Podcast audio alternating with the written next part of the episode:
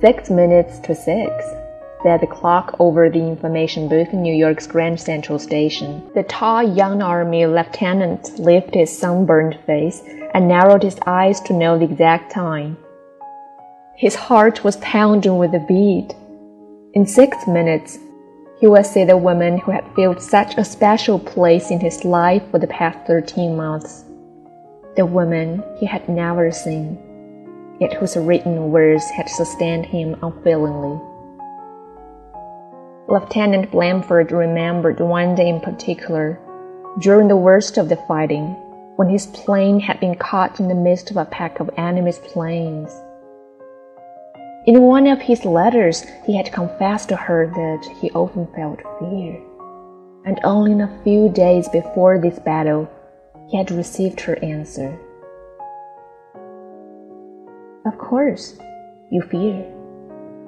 All brave men do. Next time you doubt yourself, I want you to hear my voice reciting to you. Yeah, Though I walk through the valley of the shadow of death, I will hear no evil, for thou art with me. He had remembered, and he had renewed his strength. Now he was going to hear her real voice. Four minutes to six. A girl passed close to him, and Lieutenant Blandford started she was wearing a flower, but it was not the little red rose they had agreed upon. Besides, this girl was only about eighteen, and Hollis Meynell had told him she was thirty. What of it? He had answered, I'm thirty-two. He was twenty-nine. His mind went back to that book he had read in the training camp. Of human bondage it was and throughout the book were notes in a woman's handwriting. He had never believed that a woman could see into a man's heart so tenderly, so understandingly. Her name was on the book plate, Hollis Meynell. He had got hold a New York City telephone book and found her address. He had written. She had answered. Next day, he had been shipped out, but they had gone on writing. For thirteen months, she had faithfully replied. When his letters did not arrive, she wrote anyway. And now he believed that he loved her and that she loved him. But she had refused all his pleas to send him her photograph and she had explained. If your feeling for me has any reality, what I look like won't matter.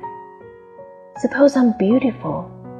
I'd always been haunted by the feeling that you had been taking a chance on just that. And that kind of love would disgust me. Suppose I'm plain, and you must admit that this is more likely then I'd always fear that you were only going on writing because you were lonely and had no one else. No, don't ask for my picture. When you come to New York, you shall see me and then you shall make your decision.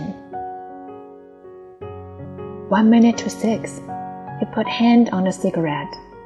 Then Lieutenant Blandford's heart leaped. A young woman was coming towards him. Her figure was long and slim. Her blonde hair lay back in curls over the delicate ears. Her eyes were as blue as flowers. Her lips and chin had a gentle firmness.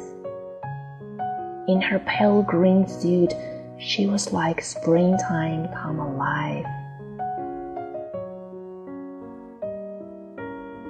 He started toward her, forgetting to notice that she was wearing no rose, and as he moved, a small, provocative smile curved her lips. Going my way, soldier?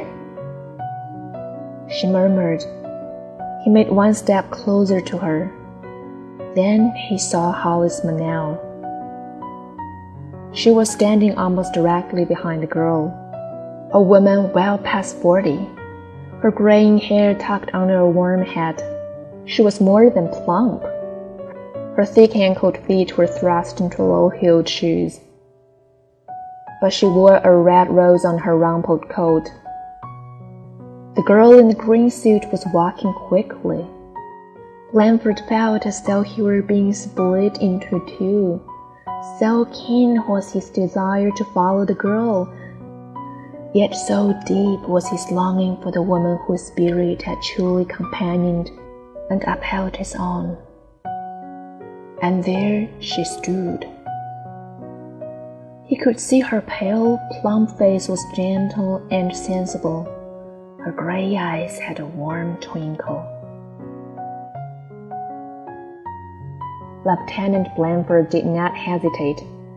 His fingers grabbed the warm copy of Human Bondage which was to identify him to her. This would not be love, but it would be something precious, a friendship that he had been and must ever be grateful. He squared his shoulders, saluted, and held the book out toward the woman. Although even well while he spoke, he felt the bitterness of disappointment. Mm, I'm John Blandford, and you are Miss Meynell. May I take you to dinner? The woman smiled.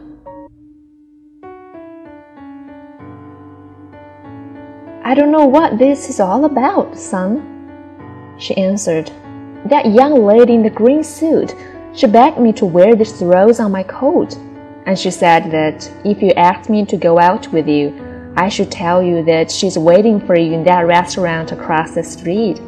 She said it was some kind of test.